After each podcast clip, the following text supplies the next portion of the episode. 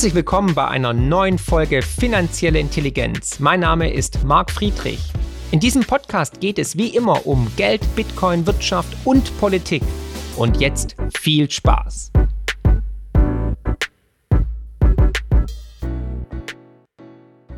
Herzlich willkommen zu einer neuen und extrem spannenden Folge. Marc spricht mit. Heute Professor André Tess. Hallo, Herr Tess.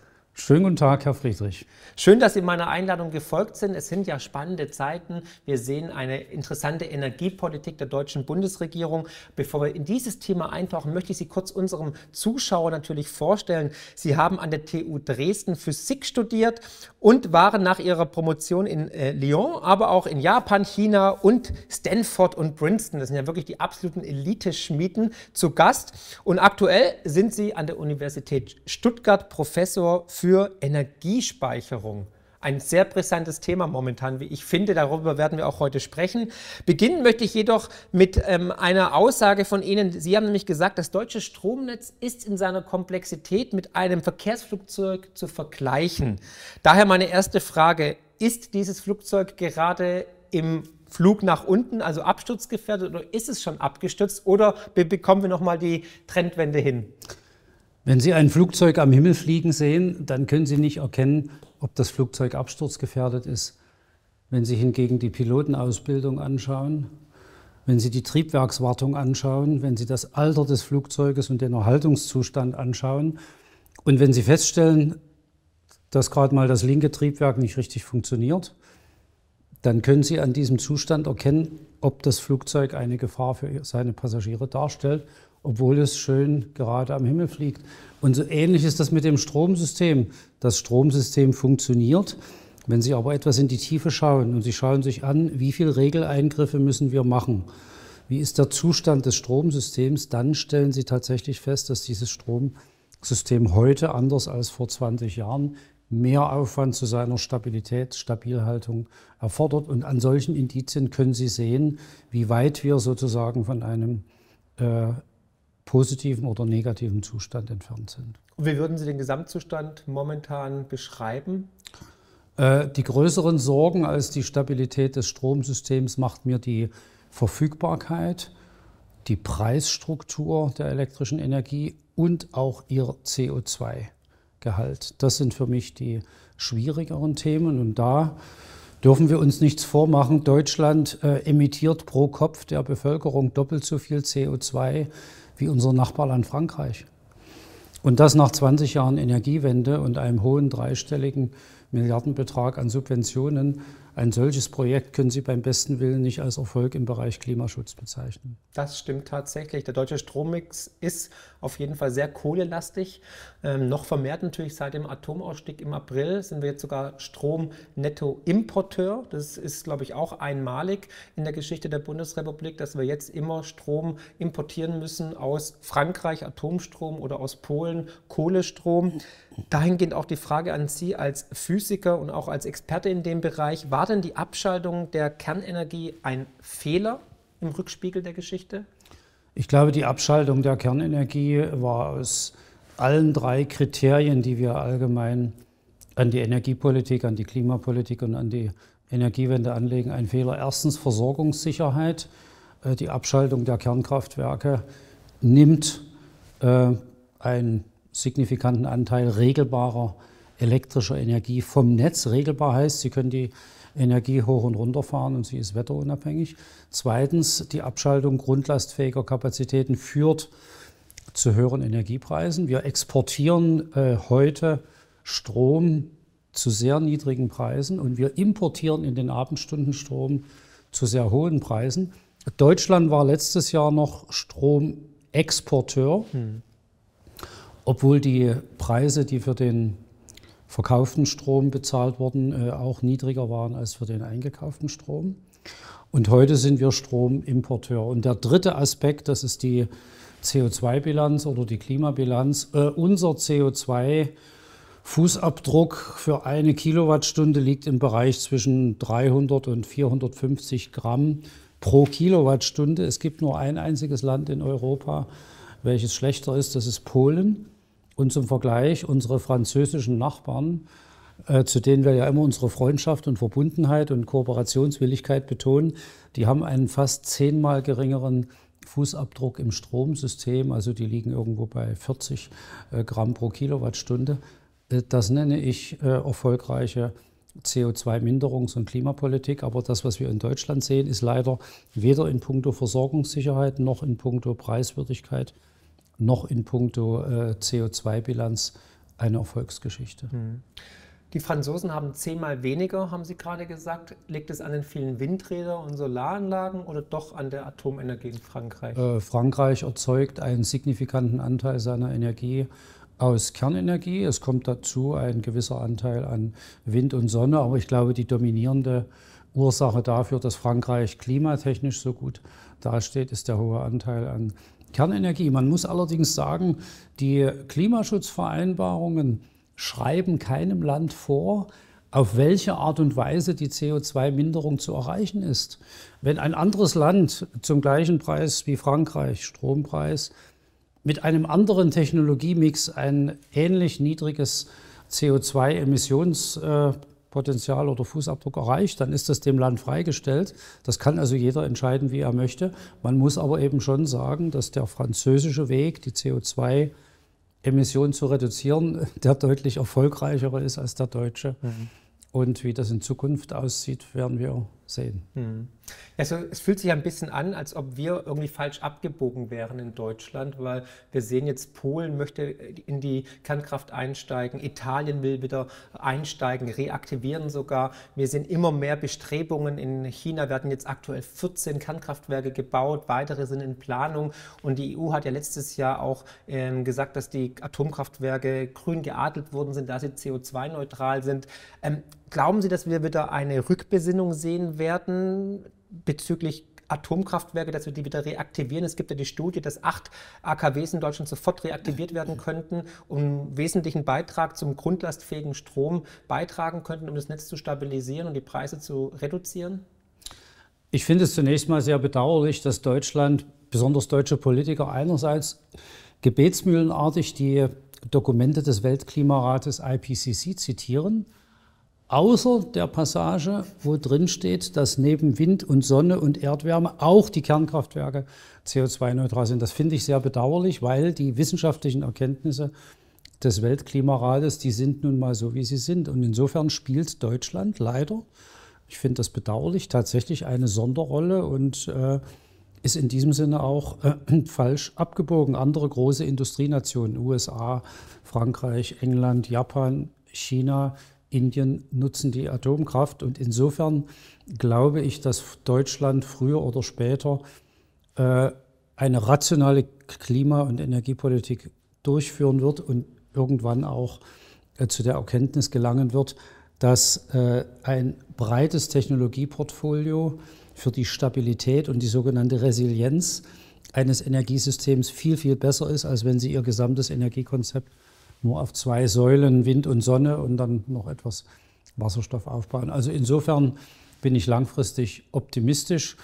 Äh, und vielleicht noch eine Bemerkung. Ich finde es auch etwas befremdlich, dass Deutschland einerseits sich immer wieder einsetzt für einheitliche europaweite Regeln, äh, von der Krümmung von Gurken bis äh, hin zu anderen Dingen, aber gerade bei der Kernenergie einen deutschen Sonderweg pflegt. Das passt für mich auch nicht zur Europapolitik. Und insofern glaube ich auch, dass im Zuge einer europäischen Energiepolitik äh, sich Deutschland hoffentlich äh, irgendwann besinnen wird und diese wichtige Energietechnologie äh, wieder ins Portfolio nimmt. Anders hätte auch die Fusionsforschung gar keinen Sinn, denn nur naive Naturen glauben, dass die Kernfusion frei von Abfällen ist. Bei Kernfusion haben sie letztlich die gleichen Probleme. Ihre Worte in Gottes Ohren, Herr Tess. Ähm, jetzt sehen wir ja, dass wir einen Sonderweg gehen. Wir möchten die grüne Transformation vorantreiben. Wir möchten den Industriestandort in Zukunft mit erneuerbaren Energien betreiben können. Wie Sie schon gesagt haben, erneuerbare Energien sind nicht grundlastfähig, sind nicht ähm, planbar. Ähm, Flatterstrom wird es oftmals despektierlich auch genannt von Dr. Sinn. Glauben Sie, dass man Deutschlands Wirtschaft mit Solar- oder Biomasse oder ähm, Windenergie betreiben kann, nachhaltig?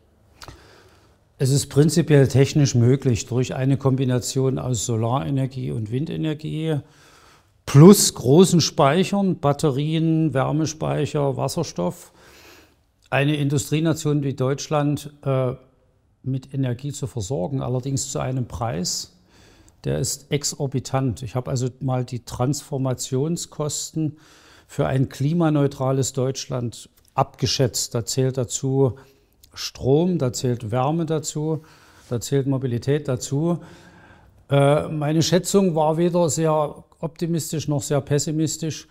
Äh, wenn Sie das mal abschätzen, kommen Sie auf etwa 100.000 Euro äh, pro Einwohner und das sind dann 10 Billionen an Investitionskosten, wenn Sie die gesamte Volkswirtschaft klimaneutral gestalten wollen. Das sind also zweieinhalb Mal das deutsche Bruttosozialprodukt aufgespaltet auf 20 oder 30 Jahre. Das sind exorbitante äh, Kosten. Und diese Kosten stehen in Konkurrenz dazu, dass wir uns fragen müssen, wollen wir diese Kosten für ein klimaneutrales Deutschland investieren oder wollen wir einen Teil dieser Kosten für, den, für die Anpassung an den Klimawandel investieren? Wie sieht es mit unserem Bildungssystem aus? Wie ist der Zustand unserer Brücken, Straßen, Autobahnen? Und ICE-Trassen. Und dann kommt man irgendwann zu dem Schluss, es ist zwar technisch möglich, eine Industrienation äh, weitgehend erneuerbar zu betreiben, aber die Kosten dafür sind prohibitiv. Und aus diesem Grunde ist es faktisch unmöglich, das zu tun. Wir brauchen also entweder Import im großen Stil oder wir brauchen grundlastfähige Kraftwerke und da zählen eben als CO2-neutrale Quelle die Kernkraftwerke mhm. dazu. Jetzt haben Sie gerade schon erwähnt, wir bräuchten Speicher, weil das ja das große Problem, die große Krux bei den erneuerbaren Energien ist, dass wir diesen Strom nicht speichern können und dann abrufen können, wenn wir ihn denn benötigen.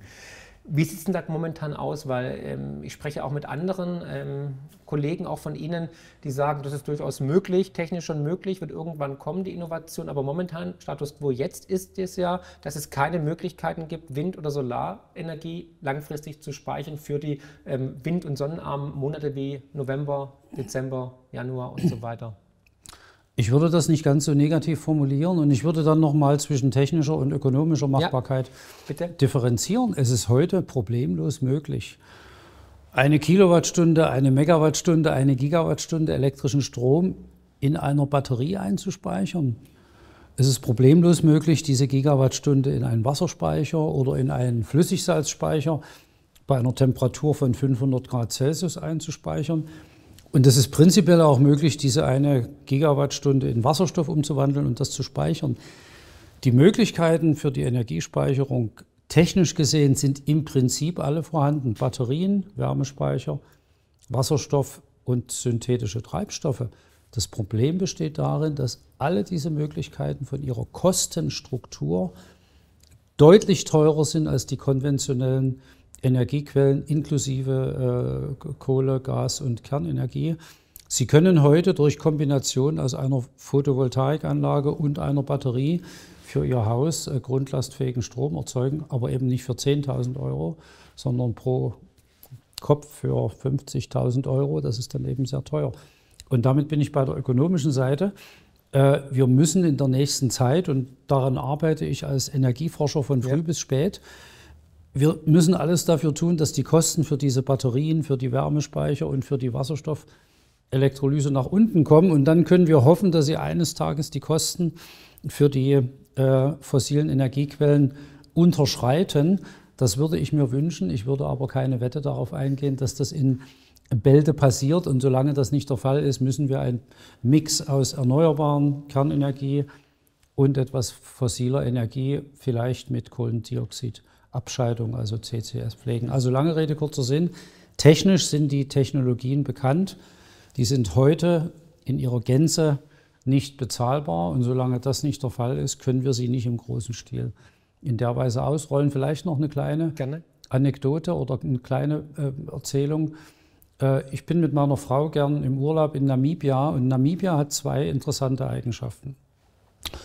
Namibia hat ein paradiesisches Solarpotenzial, mehr als doppelt so viel als Deutschland. Und Namibia hat de facto keine staatliche Energiepolitik.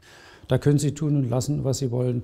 Und wenn wir an eine, zwei oder acht Lodges vorbeifahren, dann schaue ich mir immer die Energiesysteme an, mit denen diese Lodges mit Strom versorgt werden. Nun müssen Sie wissen, diese Lodges liegen weit ab vom Schuss, da gibt es keinen Stromanschluss. Und bis vor einigen Jahren war der Dieselgenerator das einzige Instrument, mit dem Sie eine Lodge grundlastfähig mit elektrischer Energie versorgen können. Und jetzt gibt es zwei interessante Beobachtungen. Je nachdem, ob Sie sich im Hochpreis- oder im Niedrigpreissegment bewegen, äh, sehen Sie, dass die Lodge-Eigentümer in unterschiedlichem Maße in erneuerbare Energien investieren. Im Niederpreissegment investiert man in Photovoltaikanlagen und deckt damit den Warmwasserbedarf und den mhm. Elektrizitätsbedarf. Aber man hat die Dieselgeneratoren nicht überflüssig gemacht, weil man natürlich auch nachts Strom braucht. Und in den hochpreisigen Übernachtungseinrichtungen, da koppeln die Leute Photovoltaikanlagen mit Batterien und lassen als Backup noch ihren Dieselgenerator laufen. Was will ich damit sagen? In einem staatlich unregulierten System mit paradiesischen Solarbedingungen, selbst in diesem System ist es kostenmäßig noch nicht tragfähig, einen Dieselgenerator komplett zu verschrotten und in Namibia eine Lodge, und das ist kein Industriebetrieb, komplett mit, mit PV, Photovoltaik und Batterien zu versorgen. Und was in einem Land mit paradiesischen Solarbedingungen und ohne nennenswerte Industrie noch nicht mal zur Hälfte realisiert wird, das kann man nicht erwarten, dass das in Deutschland im gleichen Umfang realisiert wird. Aber insofern ist Namibia oder auch Südafrika in den entlegenen Stellen ein interessantes Laboratorium, wo Sie sehen können, auch ohne staatlichen Einfluss vollzieht sich eine Entwicklung weg von den fossilen Energien, aber eben nicht auf Befehl und nicht von heute auf morgen, sondern schrittweise, indem man immer weiter Photovoltaik, Batterien, Wärmespeicher zubaut. Und das wird auch in Deutschland und in Europa sich vollziehen, aber man kann das nicht auf auf Befehl, auf Knopfdruck machen und das verstehen viele Leute in Deutschland leider noch nicht. Deswegen sitzen wir hier, um Leute aufzuklären, um sie zu informieren. Jetzt sind Sie ja sehr nah dran an der Speicherforschung. Wo stehen wir denn? Was ist da zeitlich möglich? Also reden wir über zwei Jahre, über zehn Jahre, über 50 Jahre, bis so ein Speicher serienreif wird? Wir sprechen bei den Speichern, aber auch bei den Energie ähm, immer von sogenannten Technologiereifegraden. Jede Technologie, ob das eine Batterie ist, ob das ein Wasserstoffkraftwerk ist, besitzt einen sogenannten Technologiereifegrad. Der geht mit Nummer 1 los und endet mit Nummer 9. Mhm. Um das mal zu verdeutlichen, aus einem Bereich Luftfahrt. Wenn Sie ein Papierflugzeug durch den Hörsaal fliegen lassen, dann sind Sie auf dem Technologiereifegrad 1. Mhm. Sie haben also nachgewiesen, es funktioniert im Prinzip. Wenn Otto Lilienthal jetzt 300 Meter lang in Norddeutschland durch die Gegend gleitet, dann haben sie bewiesen, ja, es funktioniert nicht nur im Hörsaal, es funktioniert auch draußen im Feld. Das ist der Technologiereifegrad 3 bis 4. Und wenn Sie morgen in einem Airbus A320 mit 200 Passagieren von Frankfurt nach Palma de Mallorca fliegen, dann ist die Fliegerei auf dem Technologiereifegrad 9 angekommen. Und jetzt komme ich zurück zu den Energiespeichern. Es gibt Energiespeichertechnologien, die befinden sich heute schon auf einem Technologiereifegrad 9, die Batterie beispielsweise. Bei diesen Systemen kommt es darauf an, durch Forschung die Parameter immer weiter zu verbessern. Geringere Kosten, höhere Speicherdichte, größere Zyklenzahl.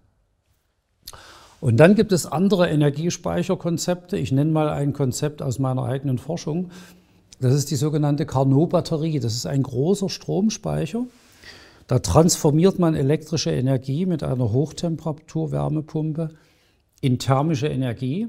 Diese thermische Energie speichert man in flüssigen Salzen, in Behältern mit 30 Meter Durchmesser und 30 Metern Höhe. Und dann macht man aus dieser 500 Grad heißen Temperatur mit einer Dampfturbine wieder Strom. Das ist eine sogenannte Carnot-Batterie. Und diese Carnot-Batterien, die sind Gegenstand aktueller Forschung. Die befinden sich heute auf einem Technologiereifegrad 5 bis 6. Und wir müssen also jetzt in den nächsten zehn Jahren dahin kommen, am besten schneller als zehn Jahre, dass wir von dem jetzigen Technologiereifegrad hochkommen auf den Technologiereifegrad 9. Dazu ist Forschung notwendig, dazu ist Geld notwendig, dazu ist Demonstration notwendig. Und je nachdem, in welche Technologie Sie jetzt hineinschauen, die Batterie ist Technologiereifegrad 9, die Carnot-Batterie Technologiereifegrad vielleicht 5. Äh, andere, Techno andere Technologien und auch das Gesamtsystem, also Sektorkopplung, ja. sind auf einem niedrigeren Technologiereifegrad.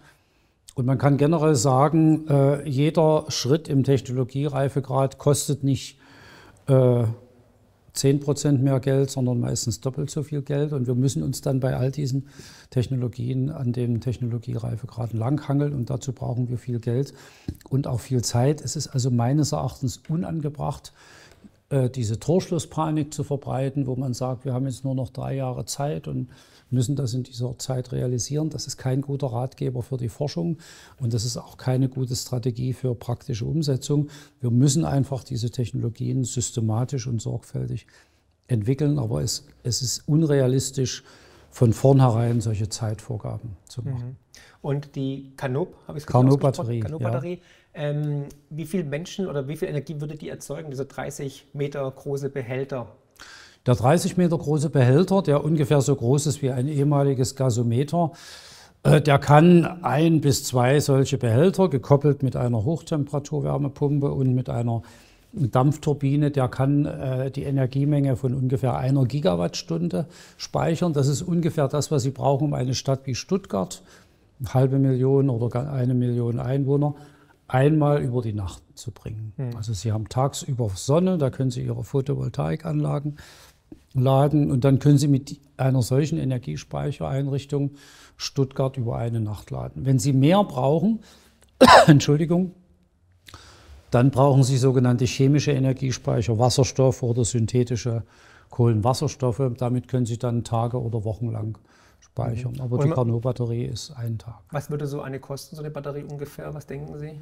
Ähm, die jetzigen Prognosen für die Carnot-Batterie sind so, dass man etwa den halben Preis pro gespeicherter Kilowattstunde von einer gewöhnlichen Batterie schafft. Also eine gewöhnliche Batterie im System, optimistisch gerechnet, kostet etwa 250 Euro pro gespeicherter Kilowattstunde. Und man geht davon aus, dass die Carnot-Batterien dann im großen Stil eingesetzt werden können, wenn sie also bei etwas über 100 Euro pro Kilowattstunde Investitionskosten für den Speicher gelandet sind. Und das könnte machbar sein. Könnte machbar sein. Es ist soweit. Mein siebtes Buch, Die größte Revolution aller Zeiten, warum unser Geld stirbt und wie du davon profitieren kannst, ist jetzt erhältlich. Mein Co-Autor Florian Kössel und ich haben über zweieinhalb Jahre daran gearbeitet. Wir haben recherchiert, wir haben analysiert und wir haben 1470 Seiten geschrieben. Die mussten wir dann zusammendampfen auf 600 Seiten. Es ist unglaublich viel Energie, Liebe, Schweiß und Leidenschaft in dieses Buch geflossen. Und ich hoffe natürlich, dass ihr das auch merkt. Wir beschreiben 2000 Jahre Geldgeschichte. Warum Geld immer wieder scheitert und die Menschen verarmen lässt. Wir zeigen natürlich auch Lösungen auf, wie du deine Kaufkraft schützen kannst vor dieser Zeitenwende, in der wir uns gerade mittendrin befinden. Wir zeigen natürlich auch Lösungen auf, wie du deine Kaufkraft in der Zeitenwende, in der wir uns aktuell befinden, schützen kannst. Wertvolle Tipps und Tricks, Aktien, Bitcoin, all das wird verständlich erklärt in einer Sprache, die jeder verstehen kann und natürlich mit extrem hohem Mehrwert. Also, kauf das Buch im Buchhandel oder natürlich bei Amazon. Den Link findest du hier in der Beschreibung. Ähm, investiert denn oder forscht denn auch die Privatwirtschaft in solche Speichermöglichkeiten oder macht das jetzt praktisch nur die Universität Stuttgart oder der Staat? Es gibt ähm, bei aller Kritik an staatlicher Energiepolitik, äh, kann ich als Forscher definitiv sagen, dass wir uns in Deutschland nicht über mangelnde Forschungsförderung beschweren dürfen. Jeder, der in Deutschland eine vernünftige Idee im Bereich Energieforschung hat, kann auf eine gut ausgebaute Förderlandschaft zugreifen und kann Fördergelder für seine Energiethemen bekommen. Das gilt für die Universitäten, das gilt für die außeruniversitäre Forschung, Helmholtz-Gemeinschaft, Leibniz-Gemeinschaft, Max Planck und Fraunhofer. Und das gilt sogar für die Industrie, weil es auch Industrieverbundprojekte gibt, die auch staatlich gefördert werden. Also das würde ich positiv ähm, hervorheben. Und ich glaube, dass, dass die Förderlandschaft gut ist. Und man kann auch sagen, dass nicht nur die Universitäten und nicht nur die Großforschung, sondern natürlich auch die Industrie Geld in die Hand nimmt, um Forschung zu betreiben.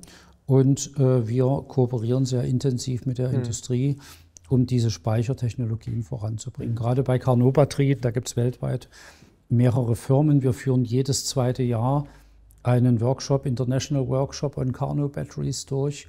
Der nächste ist im Jahr 2024. Äh, und da feiert der sogenannte Carnosche Wirkungsgrad, eine ganz wichtige Größe, feiert seinen 200. Geburtstag. Der wurde 1824 von Sadi Carnot, quasi dem Begründer der Thermodynamik, publiziert. Und 2024 feiern wir dann bei diesem Workshop den 200. Geburtstag. Gut, und dann hoffentlich auch Wirkungsgrad 9 bald. sehr schön, das ist sehr, sehr spannend. Ähm, gibt es denn andere Länder oder andere Entwicklungen weltweit, wo Sie sagen, da gibt es auch spannende ähm, Erfindungen oder ähm, Entwicklungen bezüglich Speichertechnologien?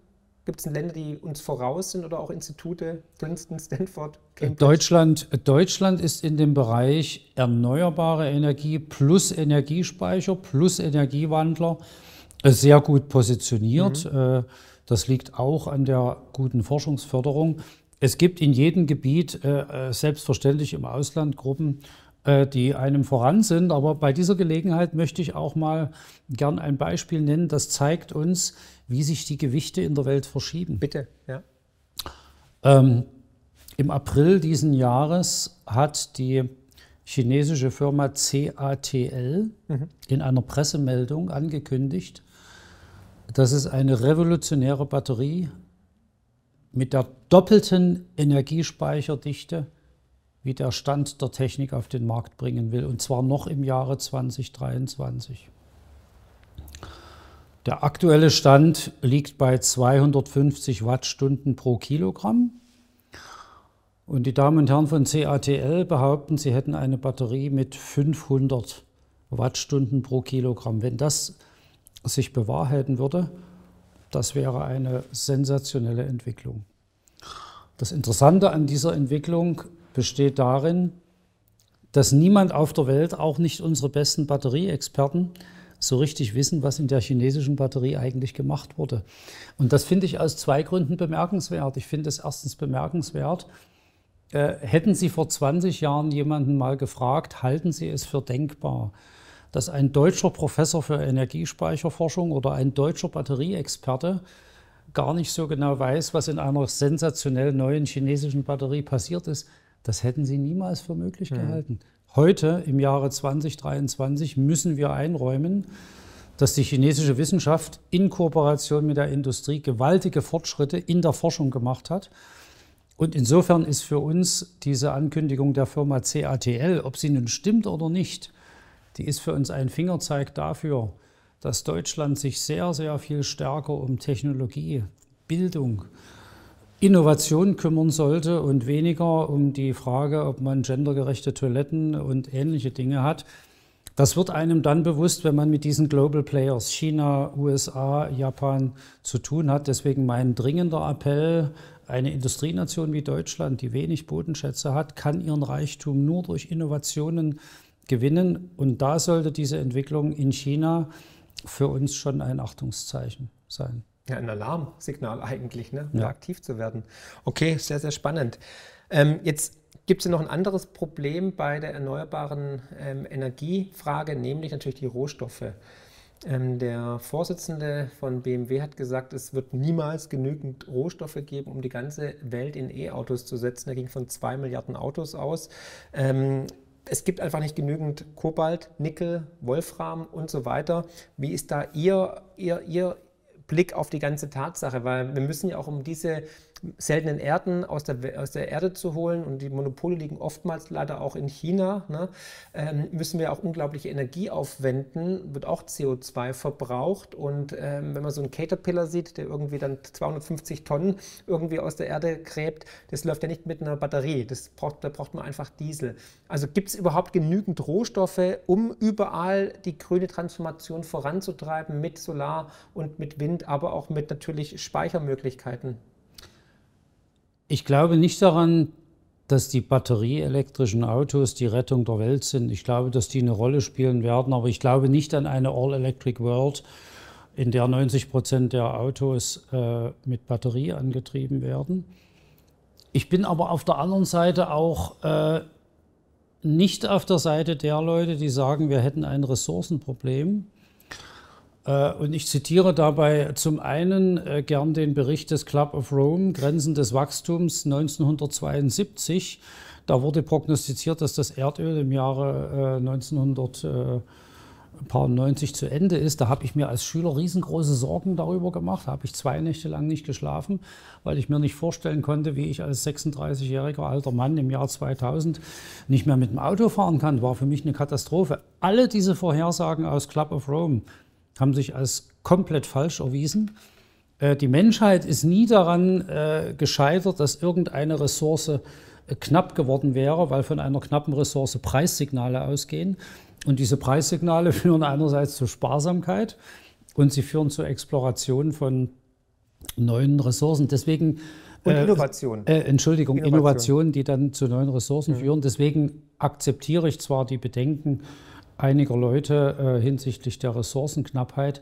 Ich glaube aber nicht, dass das ein ernsthaftes Problem ist. Außerdem glaube ich, dass wir uns meistens über die falschen Probleme Gedanken machen. Ich erinnere an die beiden größten Sorgen, als äh, äh, Gottlieb Daimler das Automobil erfunden hat.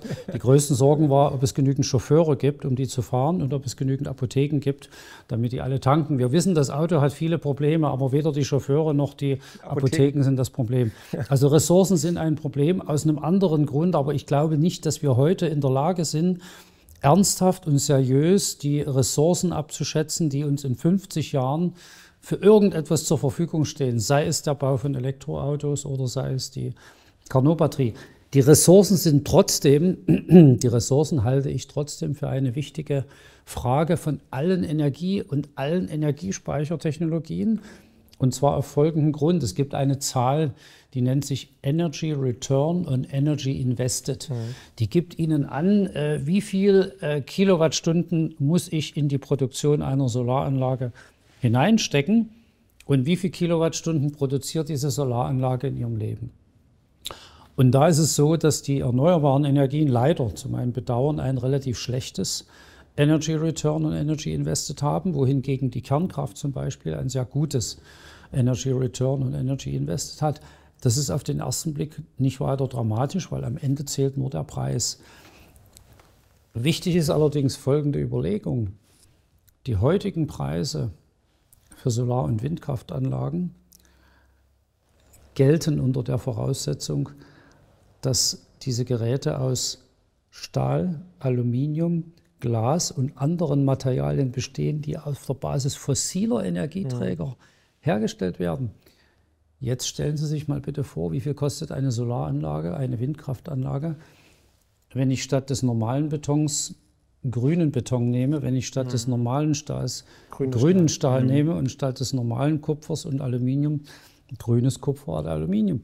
Und wenn ich das in Betracht ziehe, dann stelle ich fest, zwei Technologien, die heute ungefähr den gleichen Preis haben können, würden im Falle einer signifikanten Verteuerung der Materialien sich ganz unterschiedlich entwickeln. Eine Technologie mit niedrigem Energy Return und Energy Invested würde sehr stark von Preissteigerungen betroffen sein, während eine Technologie wie die Kernkraft, bei der äh, pro vergossener Betontonne und pro äh, Tonne Stahl viel Strom produziert wird, die würde weniger betroffen sein. Insofern ist die Ressourcenproblematik wichtig, weil sie uns eine Aussage darüber gibt, wie stark die verschiedenen Energietechnologien beim Umstieg auf eine CO2-neutrale Materialwirtschaft preisig betroffen werden. Und da sind eben die Kernkraftwerke äh, interessanterweise weniger betroffen als Sonne und Wind. Mhm, ja, tatsächlich. Also bin ich absolut d'accord, weil ich glaube auch die Innovation wird oftmals vernachlässigt bei dieser Berechnung. Hatten wir schon mit Robert Malthus äh, mhm. im, im 18. Jahrhundert. Und die verläuft ja immer sozusagen exponentiell. Ne? Und es kann ja gut sein, dass wir vielleicht in 20 Jahren schon Teslas freie Energie haben. Wer weiß, ne? wird man sehen. Ähm, jetzt hatten Sie vorhin schon interessanterweise Wasserstoff angesprochen. Wasserstoff ist ja ein Riesenthema, wird ja auch immer wieder gefordert ähm, von verschiedenen Politikern. Ähm, aber jetzt ist doch die Energieeffizienz von Wasserstoff, also als Speicher, Energiespeicher, sehr ineffizient, oder? Herr Friedrich, es tut mir als Thermodynamiker unendlich leid, dass ich jetzt mal ein kurzes Plädoyer gegen die Energieeffizienz halten muss. als Marktwirtschaftler, und da werden Sie mir sicherlich recht geben,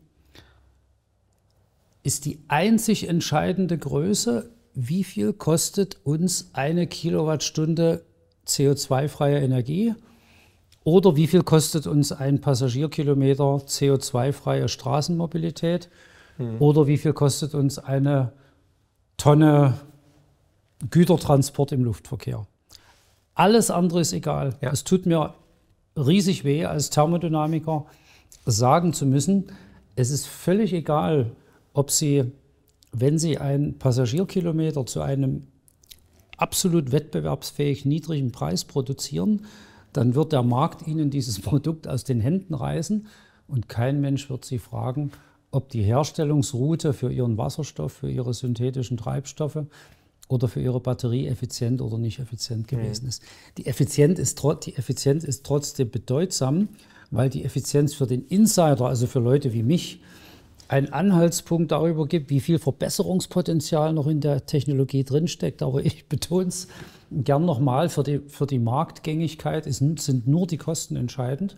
Und wenn es uns gelingen würde, äh, den Wasserstoff, grünen Wasserstoff, für weniger als ein Euro pro Kilogramm zu erzeugen, Herr Friedrich, dann reißen uns die Leute den Wasserstoff aus der Hand, dann brauchen wir uns über Wirkungsgrade keine Gedanken zu machen.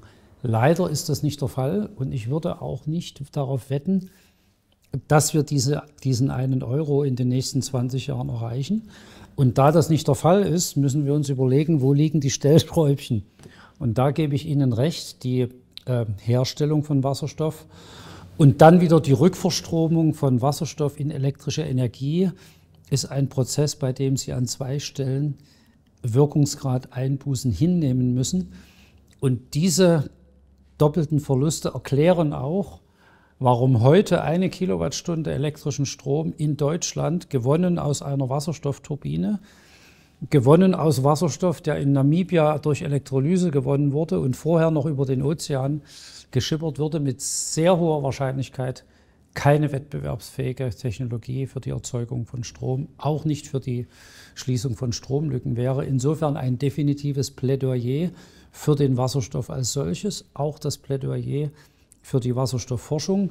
Aber was die Wirkungsgrade dieser doppelten Wirkungskette anbelangt, da muss ich den Kritikern recht geben, dass es für die heutigen Produktionspreise von Wasserstoff leider noch keine wettbewerbsfähige Technologie also die Bundesregierung hat ja anscheinend Hoffnung, dass es sich ändert, weil bis 2030 möchte man ja 10 Gigawatt ähm, äh, bezüglich der neuen nationalen Wasserstoffstrategie aus Wasserstoffspeichern ähm, praktisch generieren. Glauben Sie, das ist ein realistisches Ziel oder wird es ein sehr teures Unterfangen werden? Muss man das stark subventionieren? Ähm, ich halte es für sehr wichtig, die Wasserstofftechnologien in ihrer Gesamtheit, Erzeugung, mhm. Transport, Verflüssigung, ja. Verbrennung, äh, Anwendungen in der Stahlindustrie, in der chemischen Industrie. Ich stehe also inhaltlich ja. voll und ganz hinter den Zielen technologisch, die sich in der Wasserstoffstrategie ähm, wiederfinden. Über die Realisierbarkeit, Herr Friedrich, würde ich Ihnen gern auf der Metaebene antworten. Ein Land, ähm, was größte Schwierigkeiten hat, einen Bahnhof in der Landeshauptstadt äh, eines der wohlhabendsten äh, Regionen äh, der Welt zu bauen und ein Land, in dem ein Bau eines Flughafens dreimal so teuer ist wie geplant und deutlich länger dauert, als man glaubt. Und ein Land, ich muss das leider so deutlich sagen, was es nicht schafft, ein ICE von A nach B fahren zu lassen, äh, gemäß dem Fahrplan. Da bin ich leider sehr pessimistisch, dass gerade in diesem Land es gelingen sollte, bis 2030 ein Ziel zu erfüllen, was um Größenordnungen komplizierter ist als der Betrieb eines Intercity-Zuges, um Größenordnungen komplizierter als der Bau eines schwäbischen Bahnhofs und mit Sicherheit komplizierter als der Bau eines Hauptstadtflughafens. Aus diesem Grund technologisch definitiv ein Plädoyer für den Wasserstoff. Aber ob und wie sich der Wasserstoff in einer Marktwirtschaft umsetzt, das kann kein Regierungsbeamter entscheiden, das kann auch kein Professor wie ich entscheiden. Das kann in einer Marktwirtschaft nur das Wechselspiel von Nachfrage und Angebot entscheiden. Und deswegen halte ich die Zielstellung in, im Jahre 2030 eine bestimmte Menge an Wasserstofffabriken oder Wasserstoffnutzungen zu haben. Das halte ich vor dem geschilderten Hintergrund äh, leider nicht für realistisch, so gern ich das sehen würde. Ja. Nee, danke für Ihre Offenheit und Ehrlichkeit. Das spricht auf jeden Fall schon mal für Sie. Kommen wir zu einem anderen Ziel der Bundesregierung. Bis 2045 möchte man klimaneutral werden. Sehen Sie da Chancen? Ähm, ich halte das Ziel der Klimaneutralität prinzipiell weltweit für ein ehrenwertes und auch für ein sinnvolles Ziel. Es handelt sich dabei aber um ein globales Ziel. Deutschland äh, ist ein äh, großer Emittent von CO2, aber Deutschland hat insgesamt einen äh, Anteil von 2 Prozent. Und wir müssen uns überlegen, welchen Beitrag können wir leisten, um die globalen Emissionen zu reduzieren. Und da kommen jetzt die unterschiedlichen Einschätzungen ins Spiel. Ich bin der Meinung, äh, die Hauptherausforderung für die CO2-Reduktion ist Indien, China und USA. Ja. Und ich glaube, der größte Beitrag, den Deutschland leisten kann, ist durch innovative Technologien chinesische Kohlekraftwerke umzurüsten, sodass sie weniger CO2 emittieren, Kernkraftwerke zu entwickeln, Kernfusion zu entwickeln, Energiespeicher zu entwickeln, um das weltweit auszurollen. Ich glaube nicht, dass es finanzierbar ist, Deutschland bis 2045 klimaneutral zu machen. Ich glaube auch nicht, dass es ein realistisches Ziel ist. Ich glaube, wir müssen uns darüber unterhalten, wie viel von unseren kostbaren Steuergeldern investieren wir in CO2-Minderung wie viel investieren wir in die Anpassung an den Klimawandel? Wenn Sie hm. mein Büro im Sommer besuchen, werden Sie verstehen, was ich meine. Unge ungekühlte Büros sind ein wirtschaftlicher Schaden in Milliardenhöhe, weil sie die Arbeitsproduktivität senken. Und wie viel Milliarden investieren wir in unsere Schulen, in die Universitäten, in die Bahn- und Straßeninfrastruktur, die ja teilweise in einem desolaten Zustand ist? Und deswegen plädiere ich immer in Deutschland diese drei Fragen. CO2-Reduktion, Anpassung an den Klimawandel und Bildung, Innovation und Infrastruktur immer gegeneinander abzuwägen. Und vor diesem Hintergrund ist eine Klimaneutralität Deutschland ehrenwert, aber sie ist nicht bezahlbar und damit auch nicht realistisch.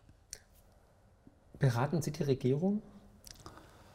Ich bin im Kontakt mit äh, Ministerien im Sinne von ähm, Forschungsförderung, äh, Forschungsprojekten, äh, ich nehme wahr, dass äh, zum Beispiel in puncto Kernenergie äh, in die Kommission 2011 zum Atomausstieg diejenigen Kollegen berufen worden sind, bei denen von vornherein klar gewesen ist, dass sie die Erwartungshaltung der damaligen Bundeskanzlerin auch genau erfüllen.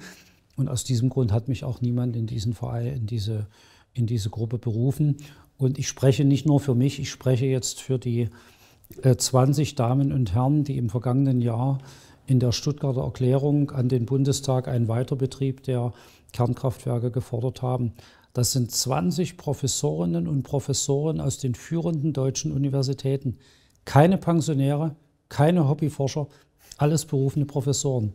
Von diesen Damen und Herren äh, ist kein einziger zu Talkshows, ähm, Regierungsberatungen eingeladen worden und ich finde es eine vertane Chance, wenn man also diese, diesen Personenkreis, der sich eben etwas abweichend vom Mainstream für die Kernenergie einsetzt, wenn dieser Personenkreis ungehört bleibt. Ja, finde ich auch, vor allem in einer pluralistischen Gesellschaft. Und ich meine, Sie sind ja wirklich einer der Top-Experten im Land, würde ich jetzt mal sagen, wenn es um Energieforschung geht, Energiegewinnung, Energiespeicherung und so weiter. Also wieso hört die Politik nicht auf, Experten wie Sie oder Ihre Kollegen, weil dann hätten wir, glaube ich, ein, zwei Probleme weniger. Weil jetzt in Retrospektive, muss man ja leider sagen, hätten wir nur mal die Dinge am, am, am Netz gelassen, hätten wir jetzt ein paar Probleme weniger und müssten nicht über subventionierten Industriestrom reden, hätten nicht den teuersten Strompreis, hätten nicht Angst, die Industrialisierung erleben zu müssen, wären wettbewerbsfähig. Das sind ja auch alles ökonomische Probleme, die uns auf die Füße fallen. Und wie Sie schon gesagt haben, da bin ich absolut d'accord, mit weniger Prosperität können wir auch nicht mehr Geld investieren in die Forschung oder in den Klimaschutz und können auch keine anderen Länder Länder unterstützen. Also wieso werden sie nicht gehört? Ist es ein absichtliches Ignorieren oder hat man sie einfach nicht vernommen? Ähm, ich, würde die, ich würde diese Frage ähm, zunächst mal von einem anderen Aspekt aus beleuchten wollen, und zwar von der Frage, muss denn ein Politiker überhaupt in diesem großen Maße auf die Wissenschaft hören? Nun bin ich Wissenschaftler und halte die Wissenschaft für sehr wichtig. Äh, ich glaube aber, dass man als Wissenschaftler auch ganz deutlich machen muss, was der Unterschied zwischen Wissenschaft und Politik ist. Die Wissenschaft ist dazu da, Wahrheiten zu erzeugen. Die Politik ist dazu da, Mehrheiten zu gewinnen. Das eine hat mit dem anderen teilweise wenig zu tun. Die Wissenschaftler sind dazu da, erstmal die notwendigen Erkenntnisse zu gewinnen und auf diesen Erkenntnissen können Sie ganz unterschiedliche politische Entscheidungen aufbauen. Ich gebe Ihnen mal ein Beispiel. Es gibt Gerne. keinen Wissenschaftler, der daran zweifelt, dass das Rauchen schlecht für die Gesundheit ist. Das ist die wissenschaftliche Erkenntnis. Ob Sie jetzt allerdings Schockbilder auf Zigarettenpackungen machen, ob Sie Zigaretten mit einem hohen Steuersatz belegen und ob Sie äh, Werbung für Zigaretten verbieten, das hat mit Wissenschaft überhaupt nichts zu tun. Und das ist das Betätigungsfeld von Politikern. Wenn Politiker die drei letztgenannten Fragen beantworten wollen, brauchen sie keinen Wissenschaftler im Hintergrund. Sie müssen halt nur wissen, dass Rauchen schädlich ist. Und aus diesem Grund würde ich zwar dafür plädieren, die Stimme der Wissenschaft zu hören. Ich glaube aber, dass gute Politiker, und jetzt werde ich mal konkret, erzähle ich die beiden äh, Bundeskanzler, die ich in meiner äh, aktiven äh, wissenschaftlichen Zeit erlebt habe, Helmut Kohl und Gerhard Schröder dazu. Das sind zwei völlig unterschiedliche Persönlichkeiten. Aber das sind beides Menschen gewesen, die hatten einen Willen zur politischen Entscheidung und die trafen teilweise auch politische Entscheidungen gegen den Rat ihrer Wissenschaftler und gegen den Rat ihrer Berater. Helmut Kohl hat den Umtauschkurs zur Ostmark in der Wiedervereinigung gegen das Plädoyer von Karl Otto Pöhl und gegen das Plädoyer von Wirtschaftswissenschaftlern durchgesetzt. Ich glaube, es war am Ende eine sinnvolle Entscheidung. Und Gerhard Schröder hat sozialpolitische Entscheidungen teilweise auch gegen den Rat von Wissenschaftlern durchgesetzt. Insofern möchte ich meine Kritik oder meine Einschätzung eher dahingehend formulieren, dass ich mir wünsche, dass Politiker stärker in der Weise, wie die beiden genannten Bundeskanzler eigenständige Entscheidungen fällen. Und dazu brauchen sie nicht unbedingt die dritte Nachkommastelle der Energiedichte einer Lithium-Ionen-Batterie. Dazu brauchen sie politischen Entscheidungswillen. Und da brauchen Sie auch den Willen, Ihre Wähler zu vertreten. Wenn Sie dann noch ein paar Wissenschaftler fragen und eine sinnvolle wissenschaftliche Basis haben und noch den Mut haben, pluralistische Gruppen zusammenzustellen, dann ist das gut. Ich glaube aber, die entscheidende Frage ist der politische Wille, äh, klare Entscheidungen zu treffen und äh, beim Gespräch mit den Wissenschaftlern mehr als nur die Leute einzuladen, die ihren Erwartungshorizont zu bedienen. Und das würde ich mir in Zukunft anders wünschen als bisher. Ich mir auch. Da hoffe ich auch, dass Ihre Worte gehört werden, natürlich. Welche Note würden Sie denn der deutschen Energiepolitik momentan als Professor geben? Ich würde mich in Interessenskonflikte begeben, wenn ich die Energiepolitik mit einer Note versehe. Sie können aber, auch Handzeichen geben. Also. Ich kann aber auch, ich kann das verbal, ich kann das verbal folgendermaßen formulieren. Äh, ich bin selber überzeugt, dass wir innovative Energie äh, brauchen und dass wir auch die CO2-Emissionen reduzieren sollten. Wenn ich allerdings vor meinem geistigen Auge Revue passieren lassen, dass wir nach 20 Jahren Energiewende und nach äh, mehreren hundert Milliarden Euro Subventionen hinsichtlich Versorgungssicherheit uns in einem Zustand befinden, wo wir über Kurzduschen und, und äh, Temperaturreduktionen in den beheizten Räumen des öffentlichen Dienstes reden, dass wir beim besten Willen nicht sagen können, wir hätten versorgungssichere Energie. Wenn wir über Bezahlbarkeit sprechen und die heutigen Gas- und Strompreise betrachten und diese Preise in Relation setzen, auch hier wieder zu unserem französischen Nachbarn, und die Strompreise in der Industrie und die Wanderungsbewegungen der Industrie, dann können wir beim besten Willen nicht sagen, dass wir wettbewerbsfähige und bezahlbare Energie hätten. Und wenn wir, wie bereits zitiert, sehen, dass jeder Deutsche pro Kopf neun Tonnen CO2 pro Jahr ausstößt und jeder Franzose nur fünf Tonnen pro Jahr, dann komme ich leider zu dem Schluss, ein Projekt, wo Sie nach 20 Jahren und mehreren hundert Milliarden Euro weder die gewünschte Versorgungssicherheit noch die gewünschte Bezahlbarkeit und schon gar nicht den gewünschten Klimaschutzeffekt haben, ein solches Projekt kann ich beim besten Willen nicht als Erfolg bezeichnen. Da gebe ich Ihnen auch recht. Was würden Sie denn ändern, wenn jetzt die Politik auf Sie zukommen würde und würde sagen, hier, ähm, was wäre umsetzbar, um jetzt die Versorgungssicherheit als auch die Umweltverträglichkeit zu optimieren? Was würden Sie da vorschlagen als Lösungen? Herr Friedrich, ich würde zunächst mal äh, als das Unwort des Jahres 2023 das Wort Energiewende 2.0 vorschlagen. weil hinter dem Begriff Energiewende 2.0 verbirgt sich die Vorstellung, man könne jetzt durch kluge Professoren, einsichtige Politiker und so weiter und so fort, könne man also diese Energiewende jetzt doch noch zum Erfolg führen, wenn man nur genügend staatliche Gestaltungskraft und die, die klugen Leute hat. Daran glaube ich als Marktwirtschaftler nicht. Und ich glaube, dass die Antwort auf die Energiekrise nicht darin bestehen kann, noch mehr Staat, noch mehr Regeln und noch mehr Subventionen einzuführen, sondern weniger Staat.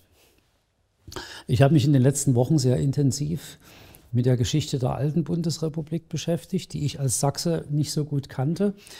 Ich habe mich mit dem Kohlepfennig befasst. Ich habe mich mit dem Einstieg in die Atomenergie, mit dem Ausstieg aus der Atomenergie jetzt. Ähm, ich habe mich befasst mit ähm, der Kohlesubvention nach der Verfassungswidrigkeit des Kohlepfennigs. Und ich habe mir folgende Frage gestellt. Wenn wir alle diese staatlichen Entscheidungen vor der Wende und die Entscheidungen Erneuerbares Energiegesetz, Energiewende, wenn wir das nicht gehabt hätten, würden wir dann heute schlechter oder besser dastehen. Und ich muss äh, gestehen, dass ich mir nicht sicher bin und ich mittlerweile glaube, dass wir ohne diese staatlichen Eingriffe möglicherweise in einem Zustand wären, wo wir eine sicherere, eine bezahlbarere und eine CO2-freundlichere ähm, Energieversorgung hätten. Was leitet sich daraus ab?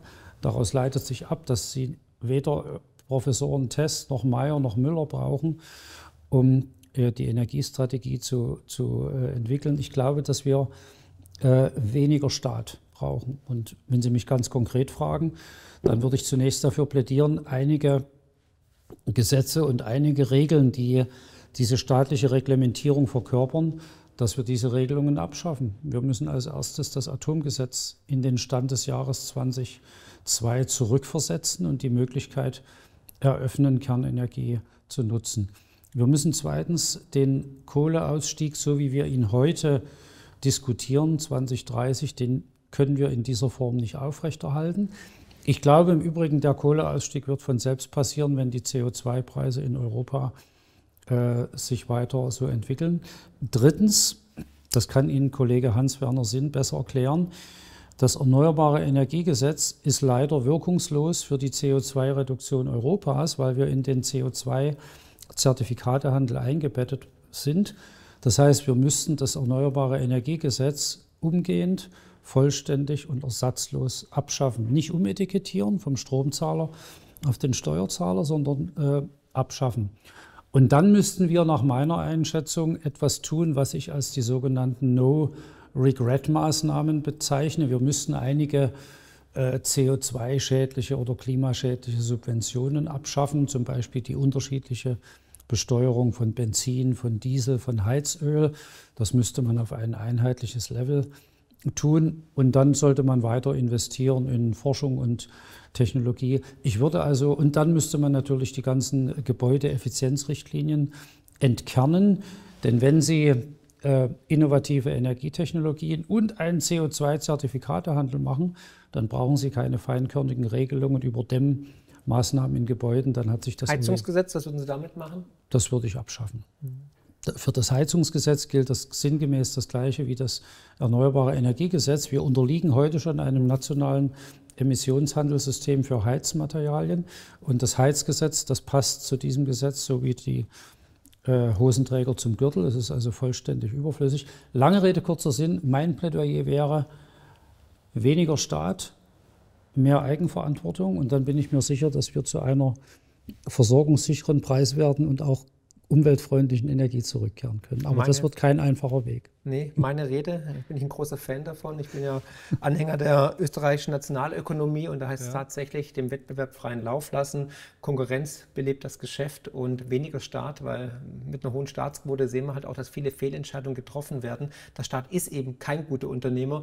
Was man am Zug sieht, also Deutsche Bahn und so weiter oder auch Berlin-Brandenburg, der Flughafen. Jetzt haben Sie gerade schon gesagt, ähm, Kohlepfennig und so weiter. Wäre es denn denkbar, vielleicht kurzfristig, temporär, dass wir wieder die Kohleschächte öffnen, dass wir vielleicht auch Öl- und Gasförderung in der Nordsee oder in Niedersachsen betreiben. Wir könnten ja ohne Probleme, also ich glaube, Niedersachsen hat genug Gas für 40 Jahre Autarkie in Deutschland. Ähm, die Briten machen es uns ja gerade vor, die eröffnen neue ähm, Ölplattformen in der Nordsee, aber auch im Atlantik. Wäre das temporär eine Möglichkeit? Sind Sie da die Zukunft? Ich halte das prinzipiell für, für, ich halte es für sehr kritisch. Einerseits Gas aus Fracking zu importieren und auf der anderen Seite nicht bereit zu sein, eigenes Fracking zu machen. Das finde ich persönlich. Das finde ich persönlich nicht gut. Ja, definitiv. Wir können unsere Energiequellen äh, stärker als bisher nutzen. Wir könnten in Deutschland auch CO2 in den Untergrund verpressen. Das ist in einem Forschungsprojekt vor 10 bis 20 Jahren in Schwarze Pumpe schon mal demonstriert mhm. worden. Das wollten dann die Deutschen äh, nicht. Das ist an Akzeptanzgründen gescheitert. Ja, wir können definitiv auch äh, fossile Energiequellen äh, besser nutzen. Aber auch hier würde ich sagen, ich sehe ein, dass man äh, im Bereich der Energie einige staatliche Regeln braucht. Antimonopolregeln definitiv ja vielleicht noch einige sehr, sehr globale CO2-Regeln. Aber ansonsten kann ich nur noch mal äh, wiederholen, äh, warum müssen wir uns zum Beispiel keine Sorgen darum machen, dass die Bananenlieferungen pünktlich im Supermarkt ankommen. Und das liegt daran, dass eben der Bananenhandel nicht vom Staat organisiert wird, sondern von Bananenhändlern. Und das Gleiche gilt für Smartphones und für Fußbälle und für Laufschuhe. Und deswegen glaube ich, wir müssen wirklich versuchen, die staatliche Regulierung auf ein absolutes Minimum Antitrust und äh, mhm. eben äh, CO2-Zertifikatehandel zu reduzieren und den Rest dann tatsächlich dem Markt zu überlassen und auch technologieneutral bis hin zum Fracking und zur äh, CCS, also Carbon Capture mhm. and Storage. Wie hoch sind die Wahrscheinlichkeit, dass der Staat sich zurückzieht in den nächsten Jahren aus den Bereichen? Ähm, Herr Friedrich, ich äh, kann diese Frage äh, deshalb nicht beantworten, weil ich als Thermodynamiker zwar keinerlei neue thermodynamische Gesetze erfunden habe, die sind alle schon vor 100 Jahren bekannt gewesen. Ich habe aber den ersten Hauptsatz der Energiepolitik entdeckt. Und dieser Hauptsatz lautet, die Zukunft sieht anders aus, als wir sie uns vorstellen. Ja. Ob das also passiert oder nicht. Ähm, und ich kann hinzufügen, ich habe die deutsche Wiedervereinigung aus der ostdeutschen Perspektive erlebt. Äh, und ich kann Ihnen versichern, meine Frau und ich haben uns noch ein Jahr vor der Wiedervereinigung überlegt, ob wir uns irgendwann mal einen Trabant leisten können. Acht Monate später oder zwölf Monate später war das Problem erledigt. Weil jetzt haben Sie einen. Jetzt habe ich einen, genau. Jetzt hätte ich gern einen. Ähm, und aus diesem Grunde würde ich sagen, gerade in einer solchen Phase der krisenhaften Entwicklungen kann es negative Entwicklungen geben. Es kann aber auch durchaus mal ein Wunder geben. Krisen und lassen Sie uns an das Wunder glauben. Absolut. Deswegen hieß mein letztes Buch ja auch die größte Chance aller Zeiten. Krisen sind Chancen. Das wissen Sie selber aus Ihrer eigenen Biografie. Die größten ja. Lerneffekte hat man immer in Krisenzeiten. Ne? Der erste Ehestreit so. oder die erste fünf in Mathematik. Nee, Herr Dr. Tess, es war mir auf jeden Fall ein sehr angenehmes Gespräch. Ich bin auf jeden Fall jetzt viel, viel klüger wie zuvor. Also es war, wie ich finde, sehr, sehr kurzweilig. Das hoffe ich natürlich auch für dich. Ähm, gib mal einen Kommentar, wie ihr das Gespräch fandet, ob ich Professor Tess wieder einladen soll und was ihr zu seinen Aussagen sagt. Seht ihr das genauso wie er? Teilt das Video gerne kräftig, weil heute waren viele Neuigkeiten drin und mich würde es freuen, wenn ihr auch ein Abonnement da lasst. Und Ihnen danke ich für Ihre Zeit auf jeden Fall. Wo kann man denn sich noch informieren, wenn man mit Ihnen irgendwie in Kontakt treten will oder wissen will, was Sie denn arbeiten, was Sie machen? Äh, Sie können mich auf den sozialen Medien, auf äh, X, ehemals Twitter, at andretess in einem Wort erreichen. Dort äh, berichte ich über energiepolitische Dinge, über einige Forschungs- Ergebnisse und Sie können auch einige YouTube-Videos über eine Energiekonferenz sehen, die ich vor einem Jahr im Juli 2022 organisiert habe. Da tippen Sie bei YouTube einfach meinen Vor- und Nachnamen ein und da können Sie sich noch informieren. Sehr schön. Das werden wir unten auch natürlich verlinken. Ich werde Ihnen folgen und ihr könnt mir auch folgen auf X, nämlich markfriedrich7. Ansonsten danke ich Ihnen für das sehr interessante, spannende Gespräch und für die klaren Worte. Das tut immer wieder gut, es ist immer erfrischend und ich freue mich über euer Feedback und denkt immer daran, wegen Menschen wie Professor André Tess ist die Welt da draußen besser, als wir immer glauben. Herzlichst, euer Marc.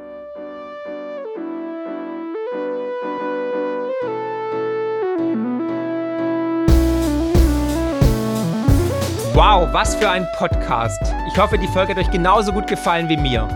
Ihr findet mich bei YouTube, Twitter und Instagram unter markfriedrich7. Für Lob, Kritik oder Themenvorschläge schreibt mir gerne eine E-Mail an podcast.mark-friedrich.de. Empfehlt den Podcast natürlich gerne weiter.